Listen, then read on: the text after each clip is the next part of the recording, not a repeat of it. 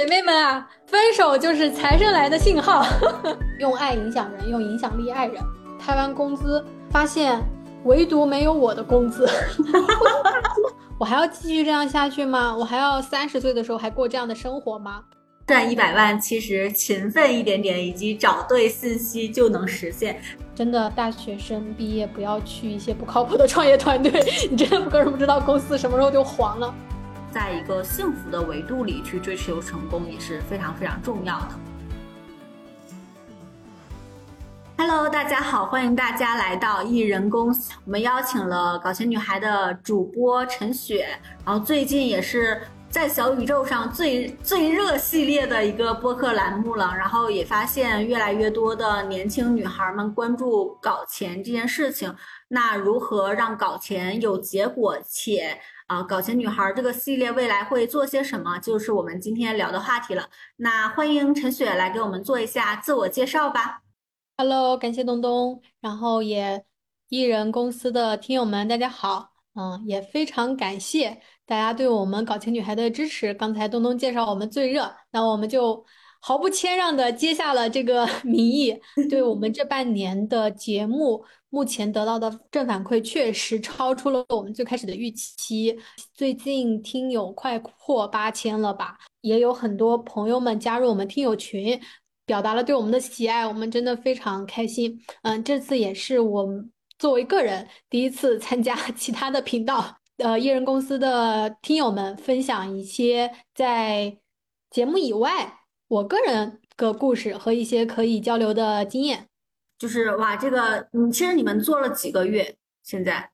从三月七号第一期上线，现在是五个月半半年不到四个月，哇，好快，好快，在一个相对小众的一个公寓平台上啊获客这么快，且他们私域变现也很有意思，稍后我们聊一聊。然后我先来问一下雪，就是你在之前我没有聊过哈，其实你做过大量的尝试，从高中开始就属于搞钱女孩的这个前面非常早期的经验，从高中就开始做搞钱女孩，然后包括上大学的带团队，后面又自己呃做各种各样的尝试，就是在什么契机下你开始做搞钱女孩这个节目呢？在做搞钱女孩这个节目。呃，它其实是有一些前期的呃试错的。我最开始不是一下子想到做搞钱女孩这个事儿，嗯，我去年就是在我决定在二一年结束之后嘛，我就不想再做我以前的生意了。嗯，我觉得特别辛苦，我没有休息时间，然后也是因为在那个阶段，我的一个阶段性小目标完成了嘛，就那个时候跟自己说的就是赚一百万，然后和买房，那都完成之后，我就会问自己。我还要继续这样下去吗？我还要三十岁的时候还过这样的生活吗？我在旅游的时候，我在三亚的时候，我还在拿着手机抢东西，我不要再过这样的生活。所以在那个时候，我给嗯，再加上那个时候疫情的第二一年年底吧，就是生意也不是很好，我就觉得那这个时候当断则断，就是你再不改变，可能你再过三五年还这样。所以二二年开始，就是去年一整年，我开始了为期一年的寻找我该干嘛。嗯，那做了很多事情，比如说跟小红书更新了几篇爆文之后，就跟不下去了，就是确实很很很难坚持。然后我又开始换赛道，就去公众号日更公众号。跟了没几天又跟不下去了，就是没有那么多话可说。另外一个是公众号的红利也确实不在了嘛，那你很难坚持下去。后来我就又开始视频号，就你现在看我视频号还有一些片段，都是在那个时候折腾留下的痕迹，但都没有结果。后来我就还是回归到我该擅长做什么事情，那还是社群嘛，对吧？我很擅长嗯带人玩，嗯，那我就想说我还能做什么样的社群呢？我就去重新。再去回想我最想做的事情是什么，我就觉得我第一个是女性的选题，第二个是说呃帮助别人。我因为我自己的成长过程中是有一些卡点的，那我就想说，我希望大家都能少走弯路，然后我就做了一个社群，叫做女我们女人要团结。所以那个时候呢，就当我我最开始不知道自己定位是什么，但是纯粹是因为这个名字很好玩，我觉得诶这个好像。就跟搞钱女孩一样嘛，对吧？这个名字就是一个具有传播力的。嗯，那我就搞了这么一个群，然后也搞了一堆的事儿，但会发现没那么顺。就是老实说，我们现在，呃，只要你谈性别啊，大家都会觉得你是搞 搞女权，你会 你会受到一些那个的。包括现在搞钱女孩，大家当然争议会少一点，但他还会觉得我们男孩能进这个群吗？所以那之前我在做我们妞儿团结的时候，这个群是绝对没有男生的，因为都是女性话题嘛。我虽然我从我的态度上我没有说男性搞对立啊，或者说厌男这种观点我没有啊，但是确实我只是说想帮助女生少走弯路和解决一些卡点问题。从毕业之后，我的职业、我成长、我的人生经历，就包括我说婚姻啊或者情感上的一些问题嘛，对吧？创业。然后当时我选了，我做了，嗯，三个是，就是我就说我们女儿要团结的一些定位，就是酷聚集酷女孩，就当时也不知道 这些东西怎么来的，现在再回看觉得好好笑。呃，我们给自己的定位就是说聚焦变美、搞钱、有趣这几个领域搞事情，然后建立女生之间的链接嘛。互相提供帮助，然后也是当时其实有一些雏形在了，就是展示人生可能性，让大家能获到获得行动的勇气。我们不评价，我们只是展示。嗯，所以当时就是有先是有了这样一个名字，然后有了这么一个社群，然后我就开始研究它的商业模式嘛。就像嗯，那个也那个时候就是一开始没那么顺的，你到底是 to B 还是 to C？然后你是要做。做知识付费还是要做活动，嗯，就是没没想通，就真的没想通。但是就先做了，其实就做了好多东西，然后视频也想。那时候因为疫情嘛，其实视频没有那么好，就是采访类的不容易拍，也是很巧就开始了录播客。然后录完播客，我发现，哎，我好像找到适合自己的方式了，就是线上跟人聊天还是可以的，所以才有了，嗯，锚锚锚定了。播客这个赛道，嗯，那个时候我有一个单独的一个频道嘛。然后第二点就是说，在研究这几个领域之领域的时候，又走了一些弯路，就是变美、搞搞钱、有趣，就是那个时候出变美宝典。然后，然后有一些东西，就像真的就是都是头脑风暴，就是你可以做，但是这件事情没有经过市场的验证。嗯嗯。所以我后来会发现有些事情啊，就是，嗯，真的。有没有得到市场验证，能不能变现？其实确实是还挺明显的。就当时我在做这个东西的时候，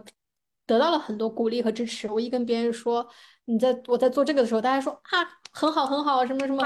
发现你收不上来钱呢，就没有人 真金白银支持你的时候，那你这个产品就不成立。我现在就是这么觉得的，就是你再怎么夸我，都是我觉得你好，然后。怎么怎么样？但是当如果你没有发现，不管是品牌，不管还是个人，就是如果没有人愿意真金白银的支持你，那其实就是口嗨自嗨。嗯，这是我现在对于产做产品的一个新的一个认知定义。嗯嗯。然后，所以在去年就折腾了一年，女性社群和播客这件事情上都没有太大的进展。嗯，所以我会觉得有些事情啊，你最开始做着拧巴，它确实是。你没有想通，嗯，但是得到的收获就是我发现，嗯，这几个话题，我另外两个话题，我其实虽然我有这个基因，但不够强，就是在研究怎么样变让自己变更好和有趣这件事情上，但不强。但是搞钱我真的很强，所以在去年年底的时候，我重新调整了自己的。呃，聚焦点，我当时就跟我另一个合伙人，我就说我们只做搞钱这一条赛道，所以我当时还把自己的一些名字改成了叫做搞钱学姐。我觉得就我先做我自己吧，我做不好，做不好平台，那我先做我自己吧。然后我也包括跟当时现就是我们搞钱女孩另一个主播叫做花生嘛，嗯，小辉，我跟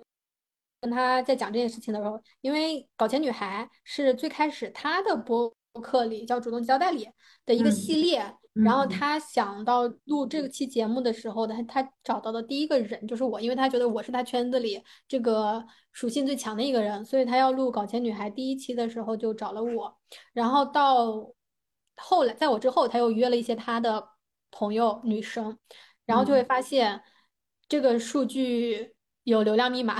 就是他的他的播客已经好几年了，然后数据没那么好过，但是录每一期搞钱女孩的数据都很爆，嗯，他就他就有这么一个想把搞钱女孩单独做的概念，嗯，然后。另外一个是在去年年底的时候，他对自己的一个收入结构嘛也有一些思考，然后当时我给他做了一场咨询，给他重新梳理了一遍，梳理完之后呢，呃，我们就一直保持联络，然后后来当。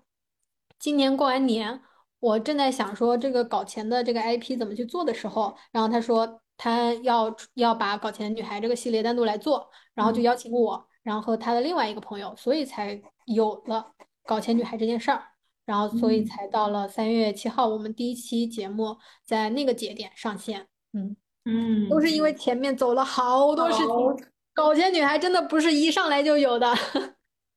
但是确实一上来就爆了，是吧？哦，对，因为确实也是因为，比如说我有自己的频道，那个时候我会发现有些东西也是错过了。然后小辉也有自己的频道，他也在没有任何反馈的情况下跟了好多，已经跟了几十期了。对，但是搞钱女孩当起来的时候，因为你有一些积累，然后迅速的就得到了一些认可，就是我们每一期节目都上榜。嗯，那嗯，大家其实这么多，呃，就是刚才聊到嘛，搞钱女孩，包括这个契机，你是做了大量的试错的，然后包括身边朋友各种探索拿到的一个结果。那现在就是，嗯，你们三个属于合伙人关系吗？还是说怎么样的结构？只是项目制在协作这样一个播客节目呢？就关系是怎么样的？刚好因为这个问题在其他。节目上没有打过，我一定要问点儿没有人问过的。嗯，对，独家，因为我也当搞钱女孩启动的时候，我就有意识到说这个东西它很好，它会比我们原本做的东西要更有，肯定是能拿到结果的。但是我又因为大家是合伙做事儿嘛，我曾经有过说合伙做事和创业。大团队失败的一个经历，所以我还比较珍惜这这次的这个项目这个机会来着。我一直在嗯用一些结构嗯来维系住这个项目和这个团队。嗯，就我们三个虽然现在我们都是各自有各自的主业吧，如果你要是这么说的话，嗯，但然后我们是 一块合作做。这个项目的，然后我们每个人都有自己的一些优势和背景，比如说我更擅长社群和做变现啊这一块儿，然后小辉的话，他因为是是他这些年一直都在做品牌和市场有关的东西，所以他在商务上和怎么样做呃符合市场调性的东西，他是比较有 sense 的。然后我们另外一个主播叫抱抱，他是纪录片导演。啊，他他对于做这种群像的东西，他太擅长了啊。然后以及怎么样制作内容，就是音频对他来说，他是做纪录片是长视频嘛，啊，做音频来说对他来说就是降维。所以，因为我们有三个人都有各自不同擅长的一个点，所以我们组合起来之后，才让这个事情让大家看到的就是，哎，你们做的东西还蛮好的，嗯。就是我们有不同的每个人不同的经验和特长吧，对。然后第二个点就是说，嗯，用什么样的方法保证你的内容持续更新？嗯，我之前在，我现在也会觉得，我我我自己的一个调整吧。之前是单打独斗嘛，但我知道单打独斗是走不远的。啊，我一直在刻意的让自己去往团队化和合作法合作化去。转转向，这是我今年才做的事情。不管是做搞钱女孩也好，还是我接下来会出的课程嘛，都是跟不同专长的人去合作去做事儿的。嗯嗯，在我觉得，首先有一些东西是必须要呃防止的，比如说我们有很多很好的想法，但是它可能做着做着就黄了。嗯，就搞钱女孩也是，我们第一期。呃，节目上线到第二期上线中间隔了一个月，就现在你看到我们节目更新还挺频繁的，就是周更嘛。但是我们到第一期到第二期的时候隔了一个月，因为大家都忙嘛。第一期上完星星榜之后，你又会对这个东西有一些要求，就是嗯说这个东西不能太差。第二个嗯是因为我们第二期嘉宾也很厉害，就是呃摘星阁的 CEO 那个老板嗯就是侃侃嘛，那我们就嗯觉得啊，人家那么那么的 咖位的一个人，我们不能说剪得很粗糙，嗯然后导致我们内部的意见很矛盾比较大。当时我就意识到，如果我们没有一个制度去约束这个，保证这个项目能执行的话，那这件事情肯定就黄了。嗯那那个时候我们就开始画饼，就说我们的目标是什么？要做搞钱女孩，我们的出发发心嘛，就是说嗯去展示一些女性取向，然后嗯从展示更多可能性。那好，那多少个够？我们就定一百个，就所有所有的一些主题都会，对吧？我就五十个不够，那必须一百个。那我好，我说一百个搞钱女孩需要多久？我们能保证这个东西的完成和更新？最嗯开始，当时另外两个合伙人他们说，嗯、我们半周更行不行？就两双周更。嗯我说不行，必须周更。他说我们没有这个时间，好累啊，怎么怎么样，就是剪辑也剪不过来。然后这个时候呢，我就说一百个搞钱女孩在周更的情况下，你得两年才能做完这件事情，就一定要算账，就先算账，就一百个搞钱女孩你都得你周更都得两年，我都不说一周双更了，就是你，那你一个是一个项目，你你你三四年才搞完这个事情，谁还关注你啊？那我们在设定这个一百个的目标之后，就说那我们就是要 周更，周更那就得分配嘛，因为嗯。不能什么都全上，全上的话，这个事情就是大家就搞不好。我们已经既定就是说一百期了，我们不可能偏偏都报，就一在就是定了一个长远的目标之后再给大家松绑，就是说嗯。我说不是所有的搞钱女孩都得期期都得报，我们嗯。是每个月我们会现在给自己定 S 级，就哪些嗯嘉宾、哪些选题是我们很期待的，要嗯嗯花重点去挖的、去推的。然后另外确实需要有一些，比如说我们不能所有人都是。嗯，就也是需要一些，我们在想说，我们不能老是展示那种成成功女性吧，我们又不嗯是，呃，财富经或者是以杨澜访谈录，对吧？所有人都是成功女性，也没有人爱看。就包括我们有一些选题，这个人就是 nobody 互联网，他连可能连自己的账号都没有，但是他的一些观点也能会被大家喜欢，因为他有借鉴价值。所以我们就想说，不能所有人都是 S，然后确实会有一些 A 级和 B 级的选题，那这个时候我们就单独去挖，然后保证这个素材量能够。嗯，所以我们就开始了分工，然后在我们这儿搞钱女孩的制度，就可能也跟大家分享吧。啊，如果有大家有更好的模式，可以给我们提建议。我们现在是，嗯，合伙人之间是合伙人的权益，然嗯后管理会有管理上的一个权益，就是你付出多少，你要获得，你才能得到多少，就跟上班打卡一样，就你录嗯一期节目，收一期，给你发一期工资，当然这个钱很少啦，对，因嗯为我们现在大概是其实也是认为这个东西很。有一个长远的价值嘛，对，所以嗯。但是因为要保证一百期节目的录制，就不能嗯。凭热情，它必须要通过制度才能管理的。那我们一嗯百期，这今天这个月是哪几个主播 上岗？那嗯这怎么分配？然后报什么选题？然后另外一个呢，所有的剪辑，我们之前最开始自己剪，我就说这种东西就不要自己干，就外包就行了。啊、也培养出来很稳定。我们最开始给他定多少多少，就反正就是按包量嘛。然后后来我们发现剪辑师比我们还有钱，我们剪辑零零后剪辑师他们都很有钱，然后所以我们现在就是呃定一个合理的薪酬制度，然后一嗯期会产生多少成本，我们就已经在呃做这个项目之前我们已经算好了，所以嗯当时就在一个白板前，我就说做一百期节目只需要这个钱，哦干不干？然后他们说干。然后那其实，而且这一百期也不是说你全掏出来，然后再去做嘛，而是说嗯。这个东西是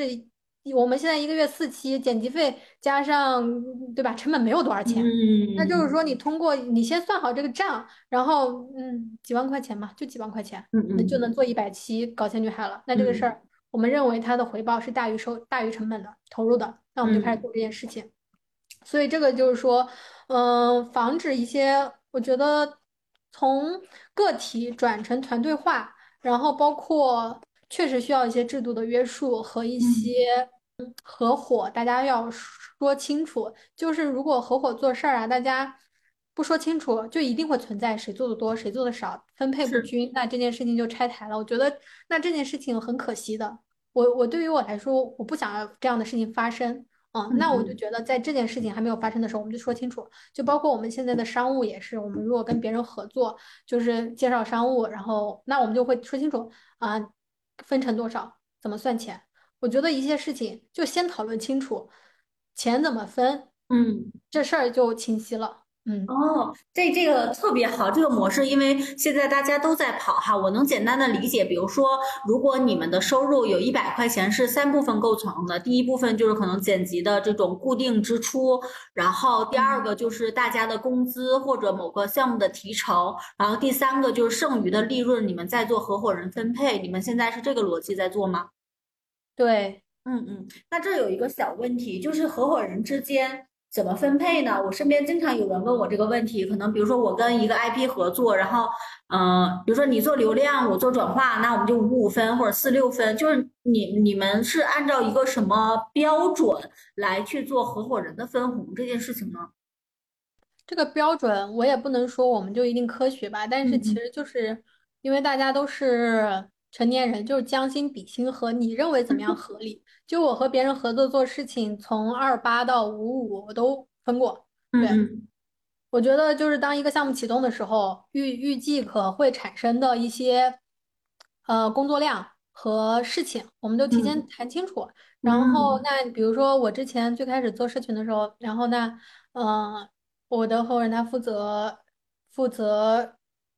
招新，然后负责人嗯员，我负责管理，那我们嗯是一个比例。然后他我们觉得 OK，那就这样。然后后来嗯呢，他可能付出的时间会少一些，然后他说我再多给你一些比例，我觉得能接受。我我整体来说还是一个比较好说话的，但是呢，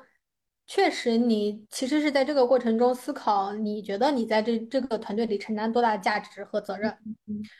最怕的时候就是我觉得看过一些合伙人散伙的，呃，故事案例，大家会主要就是因为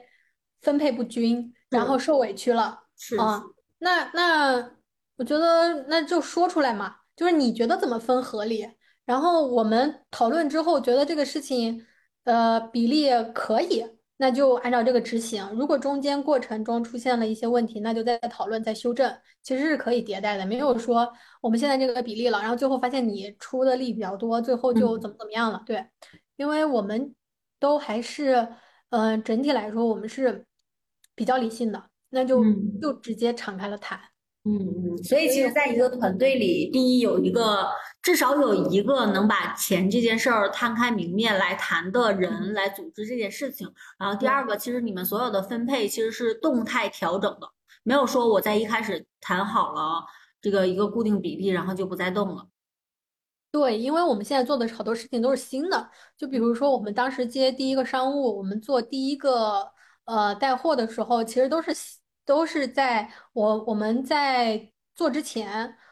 嗯，就我是比较是主导谈分钱的这个人嘛，就是你刚才说的嗯这个。那因为好多东西都是新的，那我们可能会在做这件事情的时候，我就说我们这可以通过这一次这个案例，然后跑出一个模式来。然嗯后呢，因为前期主要是外付成本。嗯，那就这个钱进来是干嘛用？大家觉得认可，OK，那我们接这个单子，然后有这么一个案例出来吧，大家知道下一次就怎么执行了。嗯嗯嗯，明白。所以其实大多数还是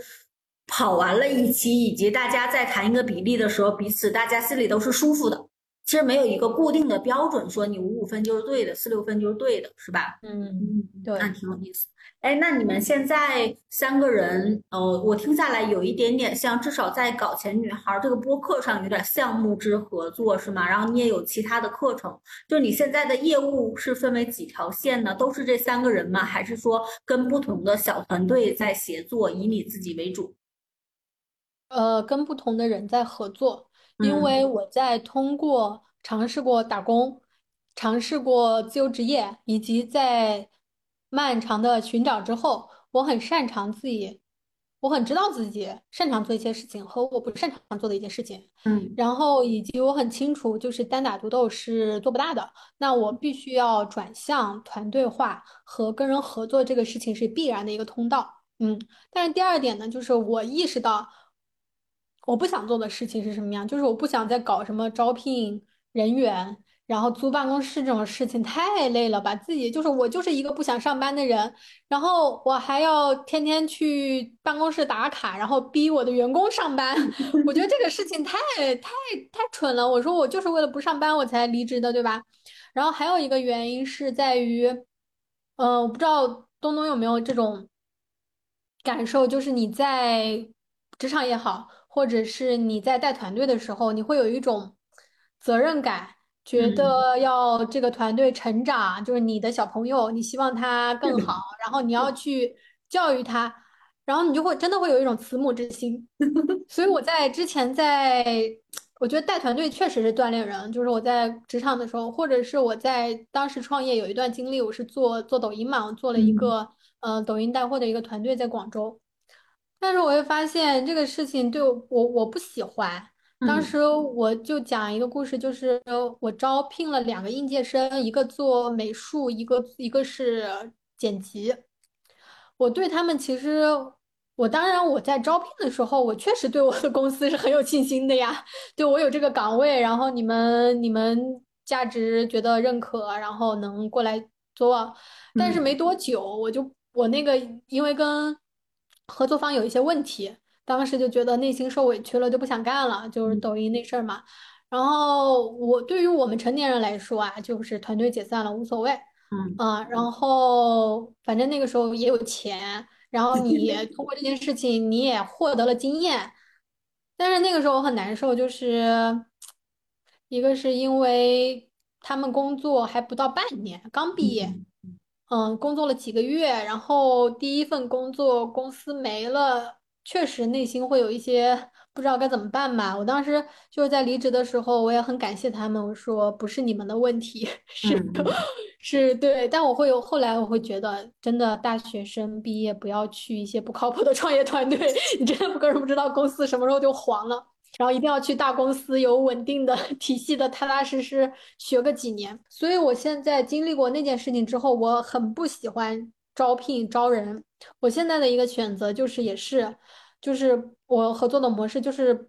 不教育，然嗯，后只筛选。只筛选不培养是吧？对对，你你真的你培养一个人，包括现在大家又说什么零零后什么整顿职场什么的，我觉得沟通成本太高了，而且我又，不喜欢在这种事情上搞，对，所以我现在对于团队化的一些心态吧，就是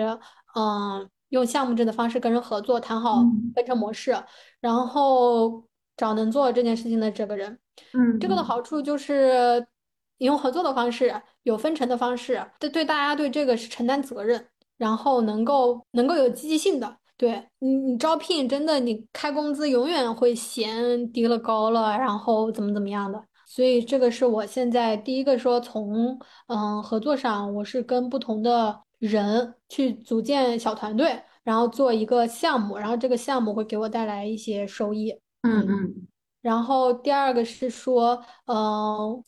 从做一些能够持续做的事情，嗯、就就一些生意，它是能一直做一直做的。我觉得也是赚快钱的人之后的嗯一点反思。我现在不对于一些能够短期获利的东西没有太大兴趣了。我希望这个东西它能持续的给我带来回报啊。嗯所以我现在跟人合作的另外一个模式就是说，我可能会嗯在前期多出一点力，因为我对于比较擅长。让一些事情就是从零到一开始嘛。那我当我这个框架搭架搭建好的时候，我就会去把一些事情负责交给别人去做，然后，然后他我只看数据，然后他来负责维护和执行，然嗯后分成。这样子的话，即使我不需要每天管这个事情，我可能定期跟他对一下数据，然后我就能够有回报。我觉得这是我未来的一个理想模式吧，就是做起一件事情。做搭起一个项目之后，然后这个项目能给我带来被动收入，然后交给别人去做，然后我会有特别多的这种副业收入管道。嗯，明白。所嗯以你现在我能这样理解你的架构吗？就我们俩有点相似。其实，比如说你是艺人公司的这个老板，然后下面你自己开很多个部门，只是这些部门不需要你额外的付场地成本和固定工资，而是用项目收收益的方式跟他们做分成。所以很多个项目对你一个人。嗯，嗯，现在你没有一个稳定的团队，说这哎，我这三个人我负责所有的项目一起，就是只把某一个或者某几个特别擅长某个项目的人放在那个项目中，不做这种深度的 all in 的捆绑。对，嗯，因为我不想捆绑别人，因为我一旦捆绑别人，就意味着我也被捆住了。捆绑了。对，所以我现在比较就是时间管理、精力管理吧。嗯，嗯嗯嗯，你觉得在这个过程中你会有什么挑战吗？就是多团队、多小团队就是并行的这个状态下。有啊，就好多人，比如说呃有时候会在群里面转一些呃看起来不搭嘎的东西，然后包括有时候大家像你跟我约时间嘛，我就说我上午都在回复社群的消息，会比较忙，然后嗯下午这个时间段我会空出来的。嗯，上次有一个人也是问我说，我给我给大家发了一个东西，然后我说我看到一个什么东西，我给你分享，然后他就说你嗯怎么连这个都关心？然后他又说，嗯、他又他就问了我一个问题，他说你怎么管理你的时间的？嗯就说嗯，好问题，就是确实遇到一个问题，我你不知道怎么分配你的时间，有一些嗯小事儿，有一些大事儿，所有事情都找你。嗯，我我现在就是说我我不我不管理我的时间，我让别人管理我的时间，用价值来管理你的时间，就是像比如说我现在讲到几个比较重要的项目，嗯，嗯给我带来回报最多的，那他嗯就占用我的时间，嗯谁给我的钱多，那是他就占用我的时间，对，所以其实是这这样一个一个模式。第二个就是说，呃。自由职业很长一段时间，你的作息是不规不规定的，不不嗯稳定，然嗯。后你办公的环境也不稳定，那你其实还是效率会比较低的。我现在在今年在刻在刻继续刻意练习，就是固定的时间做固定的事。虽然我没有嗯上班，但是我还是在固定时间做固定的事情。就是嗯到了这个点，我会在这个群群友回回复消息，维护社群。然后嗯到了这个时间点，我要去，比如说约人录制，然后和看一些稿件，对，录制剪辑东西，对，看稿子，然后回复一些关于这个业务的东西。然后到了嗯。晚上，我就是固定的在学习，嗯，哎，那你有就工作之外的业余生活时间吗？比如说谈恋。爱呀、出门玩儿啊，一些运动时最近间啊。刚分手，最近最近为什么就是大家会觉得我比较那个又又低调了？是因为又刚刚分手，刚好经历比较多，就是姐妹们啊，分手就是财神来的信号。嗯，就是我价值取向吧，就是我嗯还我挺赞同，尤其在我做搞钱以来，我觉得大家一个共性就是搞钱不是唯一。嗯我之前会觉得我的人生要完某完成了某些事情，我才能去做某些事情，所以嗯在那那个时候，我会拼命的想说我要赚到一百万，然后我就能够去呃实现理想生活了呀什么之类的，然后就跟我们小时候老是被教育，等高考后。你想干嘛就干嘛，但然后我的大学就过得非常无规划，对吧？但我后来就觉得，就人生真的不是由节点组成的，不是说你嗯赚到一百万你就能去休息，你赚到五百万你就能躺平了。嗯嗯那你赚到五百万之后，对吧？你过了理想生活了，你你你还是你干嘛呢？你天天在家睡觉吗？那也没有意义。所以我现在就觉得，人生不是由节点组成的，你还是嗯、呃你想要过什么样的生活，你现在就可以过这样的生活。我现嗯在的是分配方式也是，就是我让自己在工作日的时候还是去工作，然后周末的嗯。时候我会减少，我几乎不回群消息了和回一些微信，然后我就一定会去户外，然后以及带着狗去嗯。徒步，嗯，然后和见一些朋友和约嗯。会，嗯。嗯嗯，哎，我我觉得我另一期节目也要采访你，然后那个题目都定了，就是姐妹们别怕分手，它就是财神来的信号。呃，对，因为这一期就是我们另外一个嘉宾，就是呃主播，我们就是这句话是我们一起讨论出来的，但因为我们的话题没有这个嘛，可以去你那边婚姻聊内外聊一期，就是你你那个朋友可以一起上我们。所以我们三个，我们真的一定会就就非常姐妹私话的这种氛围。对对对，会给很多女孩儿新启发，嗯，很有意思。哎，那这儿还有下面一个问题，就是，嗯，你觉得在这种状态下，就相当于你一人公司这个模式，多项目并行，它是一个可以长期执行下去的一个赚钱效率方案吗？还是说？呃，包括我前几年啊，有的时候还会在犹豫、犹豫、迷茫、徘徊的时候，我还会萌发一种实在不行去找个班上的念头。我在我一旦受到挫折和我心情不好的时候，我就会把 Boss 和猎聘下下来，再去看看有什么招聘机会。但是随着呃，我第一个我懒得修改简历，第二个就是我发现疫情之后公司工作确实不好找，以及我现在的经验很难去包装，我还能去上什么班呢？然后去年又再加上大厂裁员潮，我我就几乎就觉得，嗯，应该不会再回到职场了，嗯，去去找班上的这种状态了。那没有退路，就只能说，呃，你要让自己自由的状态去。继续做下去嘛？嗯，那包括我一直会觉得呀，因为我没有那么多的样本和我们传统受到的教育，会觉得你你这也叫上班？你这个就不成气候，对吧？在我们在我我包括我现在都没有办法跟我妈解释为什么我每天在家里 待着，你收入从哪儿来，就解释不清楚。嗯，但是我去年认识一个呃。我身边真正财务自由的一个人，让我很羡慕的一种理想状态。他的他他现在生活，他叫他他叫四十七项被动收入，就是他分享他自己的状态嘛。他们他和他们是一对台湾夫妻，因为他们比较早的就去，嗯，有去研究过，就是说被动收入还有 file 这种模式。对，然后他们在最开一最开始，嗯。他们也是做流量、做营销生意的，嗯，然后积累到一点钱之后，去做一些小小的投资。真的，我就会发现，他就是把《穷爸爸、富爸爸》那个现金流游戏的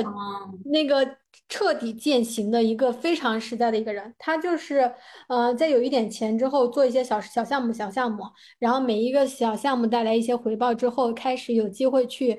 做一些大项目，真的就很像我们抽的那个牌，对不对？然后，嗯，以及在这个过程中，他很少犯错，这是我从他身上学到的一个非常让我觉得对我来说有价值的。就是我们身边其他看到的一些财务自由的案例，不是什么买币啦、炒楼了呀，就那些你觉得非常偶然、随机性事件，然后，嗯，然后才。达到自由状态的，但是这对夫妻他们的情况就是，呃，在存到一点钱之后去买个小房子，然后在做了一个项目之后，他们会把这个项目，比如说交给，也就像我说的，就交给别人去做，然后同时他们占一个比例的分成，嗯，然后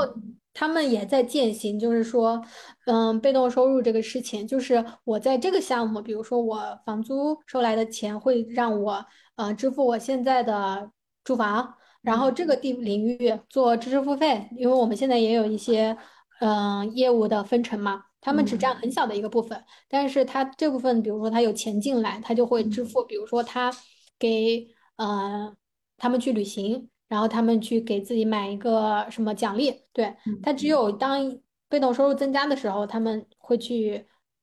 产生哪部分的一些支出。然后他们前几年退休是真的是他的这些像小小水流一样的被动收入的管道已经足够支撑他们的支出了，所以他们就实现了我们说到的财富自由状态，而不是说我赚到了五百万我才自由了，嗯，所以他们现在的生活真的非常羡慕，但是他们也在做事，但是你跟他们相处，你就会发现，就是他们的状态非常的。呃，从容淡定，说话也不急，就就完全没有我们身边一些朋友就那种状态。我我就觉得他们是我很羡慕的样子，我也在让自己能够成为那样。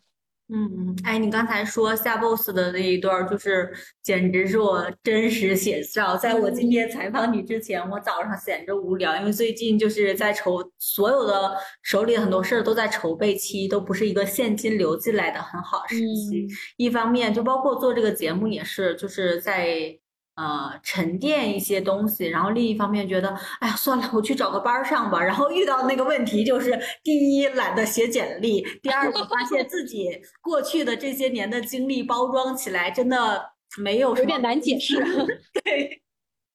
真的是这样。但是刚才讲这一段还挺动容的，是因为，嗯，可能我们身边接触的模式也好，或者这种赚钱的信息，老是有一种觉得，哎，我要干就干票大的。然后那个几千块钱、几万块钱好像不值得我去研究一下的那种感觉，对。所以你刚才说，哎，他有四十七项收入管道的时候，忽然稍感安慰，说，哦，原来我不专注，也未来可以用这种方式赚到钱。我也觉得这个可能性是让我有点开眼界。我一直觉得你创业就是要。雇佣多少人的公司才叫创业？那我这也叫我这小打想闹，我都不好意思跟人说我是创业。我说我就自由职业。嗯，但后来 发现，就是大家不都是为了混口饭吃吗？那我现在的收入已经呃不低了，然后我的生活还很自由，这不是很好吗？这不就是我上班图的吗？那我既然有方式能去实现，那我我干嘛要给自己一个？非要下什么定义呢？嗯嗯，是的，是的。哎，那你从自由职业那种状态到现在，就是我们说的符合艺人公司的这种模式，你觉得在什么阶段或者情况下比较适合从自由职业转向艺人公司？比如说你自己完成了第一个一百万的闭环，嗯，它有什么先制条件吗？现在我个人的观察，包括身边的创业者们，可能比如说自由职业转创业的两种情况，第一种就是雇佣团队。雇佣团全职团队，然后找办公场地这种创业，那可能现在我自己的经历来说，我是排除掉这种有大型固定支出的，因为我未来不是走融资那条路的创业。那另外一种就是这种像艺人公司、小而美的工作室，我去掉固定的发员发工资的员工，然后我也不会用一些线下的场地去。增长开支，那什么时候你觉得自由职业适合用这种项目制方式跟很多个人合作，然后当自己的老板？就是它的前置条件是什么？首先，我没有把这两个分得很开，就是或者呃，你对于艺人公司的定义是什么样呢？嗯，我目前就是。非和就我最近聊下来，我觉得有两点。第一点就是，呃，我先说区别吧，自由职业和艺人公司。第一个，目前大多数自由职业其实是靠单点技能在赚钱的居多。比如说，我懂设计，会剪辑，然后我有很多个弊端，甚至我如果能接一点大一点的弊端，我都能养活一年了。我个人觉得他还是在打工的状态，只是说他在家办公。啊，嗯，就是大量的自由职业者是这个状态的。那他如果想每年有稳定的营收，比如说从十几万能超过工资，从到三十万到五十万，那他其实可能要打造个人 IP，然后他要有商业思维，然后他需要做社群，巴拉巴拉，有很多这个商业的东西。从打造个人 IP 开始倍增自己的收入的时候，我我个人觉得这就是自由职业和艺人公司的呃最。最大的区别吧，嗯嗯，如果是这样的话，因为之前我没有把自由职业是你这样的划分，因为我觉得艺人公艺人公司和自由职业对我来说是没有区别的。如果是你这样定义的话，我觉得就是可能呃，你你提到的前者自由职业更像是外包，啊，对吧？对吧？就是。呃，不上班接私活儿，跟因为我之前在广告公司嘛，所以那个时候 freelance 还是蛮多的。所以我最开始对于自由职业的定义也是这样，就是你接一些公司给你发的活儿，或者是呃有一些人固定的找你做做做东西。嗯，如果是这样子的话，确实是这样。那那它和艺人公司的一个区别，我觉得是你对这个事情的。就是你有自己的独立的产品，嗯，我觉得是一个分界点，嗯嗯，你是为自己在添砖加瓦，你自己的事业，嗯，一一自己一个人的产品或一个人的作品，比如说现在其实你没有在卖你的那个，比如说搞钱女孩训练营这个产品之前，你的作品就是搞钱女孩的这个 IP 这个账号，嗯嗯，就比如说。嗯，就包括我可能之前做低买高卖也其实也是一个人的，一个人的项目生意。嗯，就是你对这个事情是，嗯，有足够百分百的掌控感的。嗯嗯嗯，那就算。嗯，做出来的这个东西，它赚钱赔钱，怎么定目标都是你自己的啊。那嗯这个事情可能就是你进入艺人公司的这样一个感觉了。如果是这样嗯算的话，嗯嗯嗯，挺有意思的。哎，那你你觉得你为什么选择一人公司，而不是？当然，我们前面有聊到过嘛，就是公司化的那种平台化的创业，可能对你来说自由度这块儿你也不太感兴趣。就是在跟过去跟其他人合伙的过程中，你有踩过什么坑吗？在搭建团队这件事情。有啊，我就比如说说到，呃，我在之前做抖音项目的时候，嗯就是也是二零年嘛，然嗯。后那个时候正好刚疫情，抖音的流量不是很火爆嘛，那个时候也在家 天天研究，就是怎么日更短视频 这个赛道，嗯，然然后正好有一个机会是广州做服装的朋友，他们就嗯。说那边的呃，因为档口都开不了门，所有嗯的老板呐、他们囤的货都在库里卖不掉，想要嗯有人来做线上。然后当时我就觉得找到了一线生机，可以拯救我，就是说我不用再每天在家里日更短视频这事儿了，我就嗯立马就去做这件事了。然后当时做的效果也很好，就是我们我们到了第一个月不到，我我们就帮这个档口老板他们，嗯、因为没人做嘛，然后所以我们当做的时候数据非常火，就是矩阵的账号也起来了，然后他的货也帮他卖掉了，即使嗯。还没开门的时候，嗯。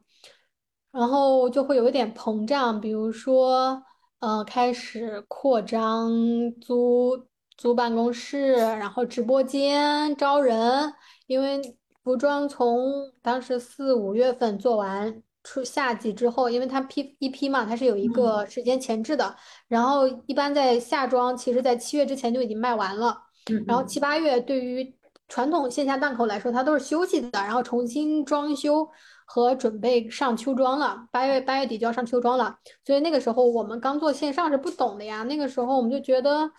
怎么能休息呢？然后团队还养着呢，那个时候我们就想说，那就准备着八月秋装的一个，呃，再再继续做波大的，就是要嗯比夏装的这个定的 KPI 就定的直接就翻倍，就是说。嗯，从之前我们一个月，比如说一百五十万到三百万的这个这个嗯阶段去嗯去做了，然后就想着，哦，那我们就得第一个招主播，招嗯 什么 视频设计啊，对吧？就就真的就你得招人，然后就隐约觉得这事儿不太对劲了，就是对吧？你招聘完员工得督促大家，嗯。呃，到岗和和和完成 KPI 是吧？我就想说，嗯这事儿怎么这么夸张？我说我就是为了不上班，对吧？那个才辞职的。结果我现在每天九点钟出门，我坐在那儿就看着大家 有没有做事情，然后每天还是最后一个走，直因为晚上直播嘛，直播结束之后看今天的数据，然后嗯下单安排明天的发货，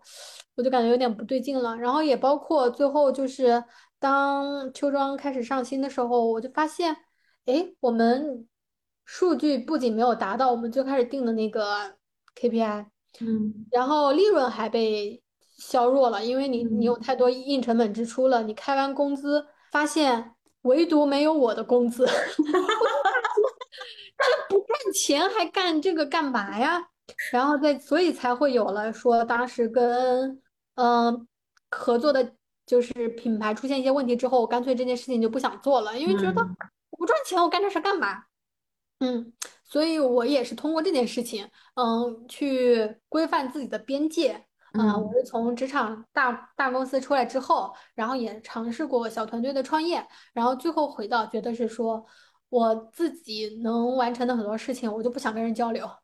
然后能合作完成的事情就不要去，能合作能外包完成的事情就不要费劲的去招一个人。嗯嗯嗯，因为之前我们对于创业有一些执念，就是我就是要有固定的写字楼、办公楼，然后有几个员工做事情。那我说干嘛呢？就天天就真的上班的人，大家就是天天都不高兴。那既然不高兴，为什么要非得去那样做？嗯，现在我就觉得，嗯，不用上班，但是还是要做事儿。嗯嗯。所以就是该踩的坑一个都少不了，也不是真的。所以就是我认为自己不是那么，我觉当然我觉得自己是挺聪明的一个人，但是我不是那么的，嗯，一下子就能把很多事情就做好的。可能很多人都是这样，嗯，你很难一下子就保证你的人生十分顺遂，但是出现问题没问不不不要害怕，就是遇见问题解决问题就好了。嗯嗯嗯，是是。那最后一个问题哈，我们现在来问问你，就是因为你现在多现在多条线并行嘛，现在就是你的赚钱路径主要是哪些呢？赚钱路径也比较多，比较复杂，然后说几个核心的吧。然后第一个就是说，嗯，当然原来一些关注到信息差的生意，我还会去做，就是有钱为什么不赚呢？对吧？然后第二个是接下来的一个主力的一个方向，嗯，除了搞钱女孩以外，我们就是搞钱女孩的变现。然后第二个是我自己在和另外两两位老师，一个写作老师，一个沟通老师，我们三个一起做了一个叫日新月异的一个俱乐部。嗯，因为我在做完很多这种赚快钱的项目之后，我会发现，其实赚快钱只能保证你能拿到一些热点和机会，但是你能够把这个东西放到多大，是就是这个一后面能够乘多少，是取决于你的基本功的。嗯，热度其实一直是在变，就像我可能会炒鞋、炒茅台、炒。出玩具到现在这两天，大家又会觉得演唱会火，对吧？就热度会应酬会变的。那如果是追热点的人会废的。然后包括做项目也好，之前大家会做淘宝火，然后短视频火，然后什么 TikTok，还有现在大家在做 NFT 啊，像做 Web 三还有 NFT 的，就是热度是追不完的啊。那。我觉得一个长期主义的心态就是叫做赚钱基本功，就是你有很多能力是要去花时间才能去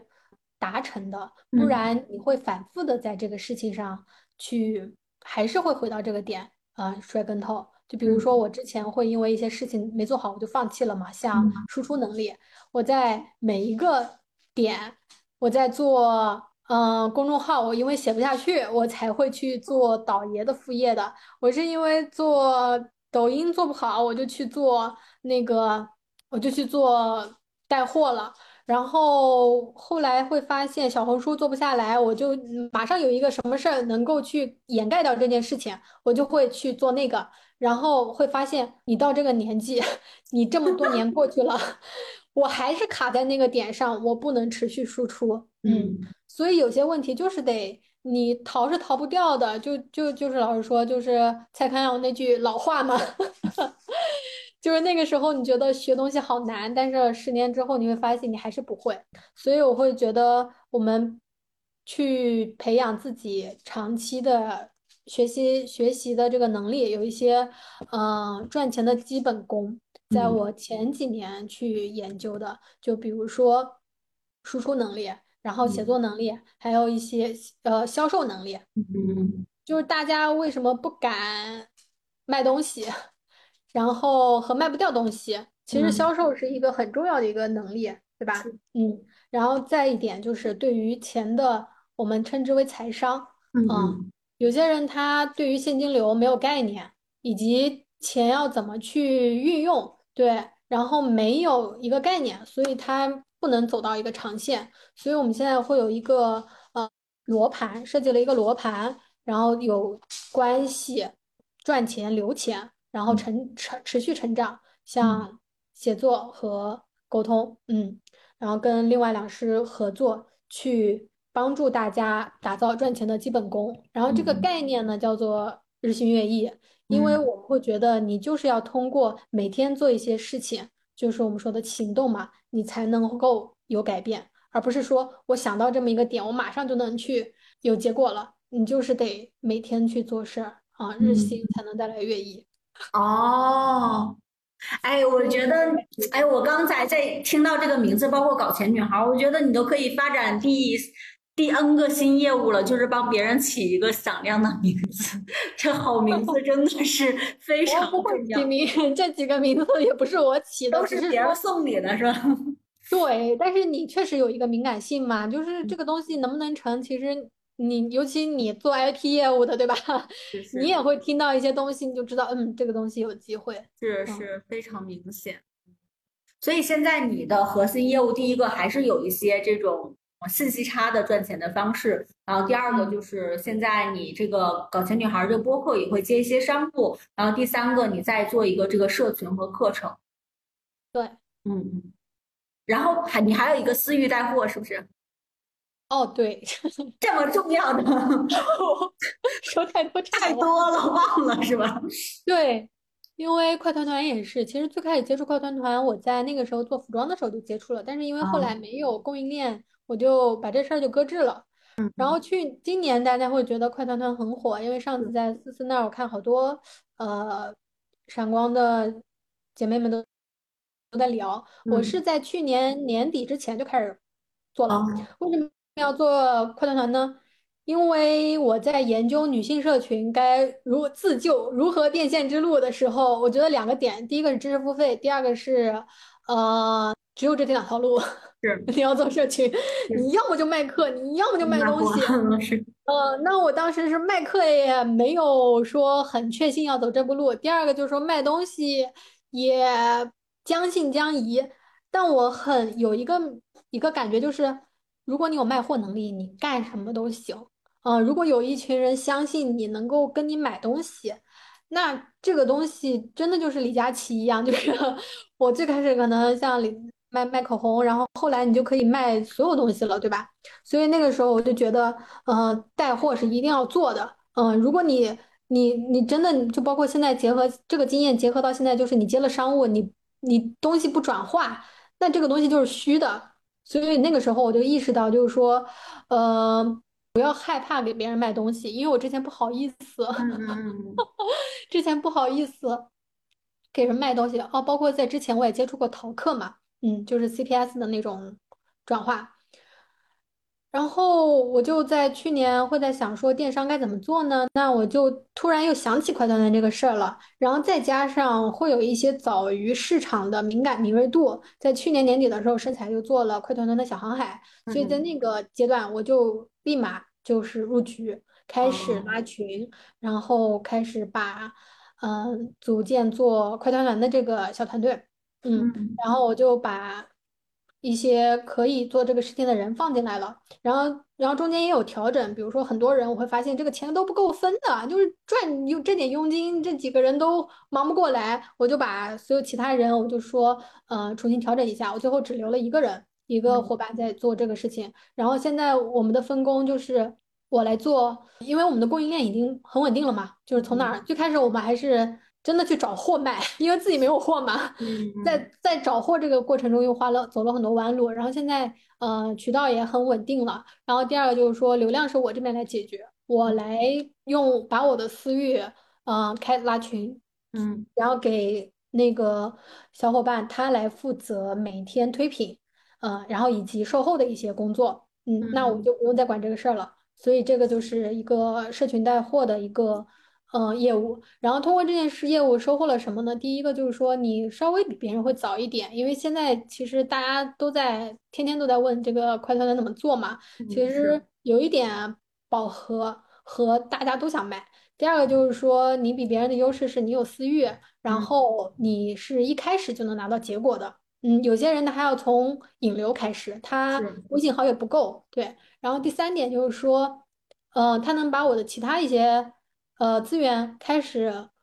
嗯、对，就嗯比如说客户，呃，因为我有卖货的能力了，现在接商务之后，我敢跟客户保 LI，就是说，啊嗯。就是我之前如果比如说我们前段时间接了一个美妆，哎是也接了一个护肤品牌，就我之前你就是说我哪好意思给人面卖面膜呀？对，然后但是当这个客户过来的时候，我就也真的是研究他的产品，然后自己试用了将近我们一个月之后，然后我们接这个客户，然后给他推，然后我也很自信的就是这个我们肯定就是我可以给他保 LI，嗯。嗯。嗯嗯。然哦后你有这么一个卖货能力，你知道怎么在粉丝群里给你的听友安利好东西啊，另外一个就是我突破了一个自我的一个设限，就是嗯因为我之前不好意思卖东西，我也不嗯好意思，就包括像身材有数一样，我觉得我在这里学到了很多呀，我之前不好意思跟别人推，因为我嗯总会担心别人会有一种，你干嘛要给我推荐东西？你是不是想赚我的钱？就很多人他会，就包括越是熟悉的朋友，他会觉得，呃，会不喜欢被推销。我觉得做保嗯险可能这个心情会更多，就是你给你的朋友们安利的时候，他会觉得你是不是想赚我的钱？嗯，所以我之前会很羞于跟别人安利，然后我现在的，然后中间我还会有一些节点，就是我不赚朋友的钱，嗯然后嗯我你在我这买东西的佣金我还退给你。我我我现在克服了这个卡点，就是就是我学习东西也是花了成本的，然嗯后我现在就是说，然后包括我去找供应链，对吧？我选品、测评都是有成本的呀，我也付出了时间，所以为什么我我我给你推荐我不赚钱呢？对吧？我当当然我挣的是合理佣金啊，对。嗯第二个就是我对于心态就是，如果不是我，你怎么能知道这么好的东西？嗯嗯，那我就告诉你我的真实体验，就是我关于生产有术之后，我是这个，我在这里获得了什么，我分享给你，然后你愿意加入就加入，加入不不加入不关我的事儿。然后我嗯卖货也是，就是我帮你省钱了，就是你在我这儿买，就哪怕我赚你的钱的情况下，你也比在其他渠道买要省钱。如果你觉得我嗯东东西贵，你就不要买了，我也是希望帮大家省钱的。嗯嗯，所以我就突嗯，破了这个卡点之后，我现在整个人会比较顺。是是是，所以其实私域带货这个路径，其实你已经跑了很久，且跑到有结果。上次听你半就半年半年多，大概做了几十万，是吧？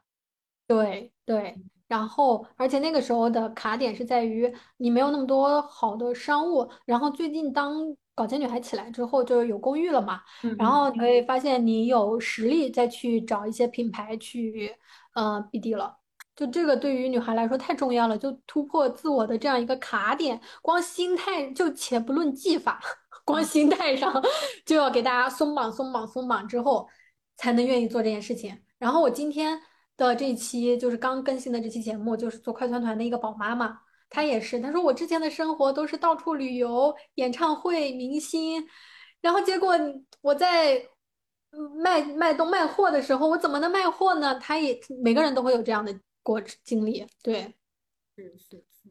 我觉得哇，这个真的挺有意思的。就是这一期聊节目聊到最后，就是有非常非常多的那个干货，那个干货点，我觉得做成笔记，到时候文字整理出来是值得反复观看的。嗯，我最后一个嗯问题做我们今天这场播客的总结吧，就是说你现在已经采访了那么多的。就是搞钱女孩儿，然后现在自己的艺人公司下的各种业务链也逐渐展开，那对于你自己，比如说陈雪，你个人的艺人公司未来的这种呃未来愿景或未来画面，你最理想的状态，如果用三个关键词来形容，你会觉得是什么？我觉得第一个肯定是自由，嗯自由是我一直在追逐的。这个自由不是不上班的自由，而是，嗯、我想做什么事情的自由和我拒绝一些事情的自由。嗯嗯，这个自由对我来说是我一直在比较核心的一个点，从我不上嗯班开始。第二个关键词是影响力。嗯我觉得我现在不管是做内容也好，还是带货也好，我都在塑造我自己的一个影响力。嗯这个影响力不是说想要出名，嗯嗯觉得这个东西没有什么意义，但是影响力是可以做很多事情的。嗯，就我记得在采访侃侃那期，呃，摘星阁的一个 slogan 嘛，用用爱影响人，用影响力爱人，觉得哦，这就是博主们的价值意义，就这句话嗯很棒。所以我会觉得，因为我有一些影响力之后，我的故事可以给一些人能量。然嗯然后我可以把一些好东西分享给更多人。嗯，嗯。然后第三个就是所有做所有事情的一个缘起叫做利他，就嗯就。是你会发现在赚一百万的时候，你通过其实还是蛮容易的，就是你抓住了一些机会，然后你稍微勤奋一点，你就能达成目标。但是嗯。在未来的话，如果你不是做帮助别人的事情，你很难走得很远，而且你会有一些没有办法站在阳光下。嗯啊，我觉得这一份自洽和嗯、呃不拧巴是成为一个人很重要的一件一个状态。所嗯以，不管是搞钱女孩也好，还是日新月异也好，我都是已经不再去追求某个具体的数字了。我都嗯是觉得这个东西，它只要在那儿，就是对人有帮助的。我很自信，所以我觉得这个东西它能够走到更远。嗯，哇，好棒！我好喜欢你这三个关键词以及对这个三个关键词的解释。嗯那希望所有听到这一期播客的朋友们，至少先，就像我觉得今天既然大家能听到了已经赚到一百万的女孩儿，她说赚一百万其实勤奋一点点以及找对信息就能实现。也希望听到这一期的播客的朋友们。啊，尤其想搞钱的女孩们，早日实现自己的第一个一百万小目标。那同时，除了这个数据之外，像雪刚才讲的，我觉得能拥有一个自由又自洽的人生啊，让自己在一个幸福的维度里去追求成功，也是非常非常重要的。好的，那我们这一期播客就到这里了，我们跟大家说再见了，拜拜。拜拜。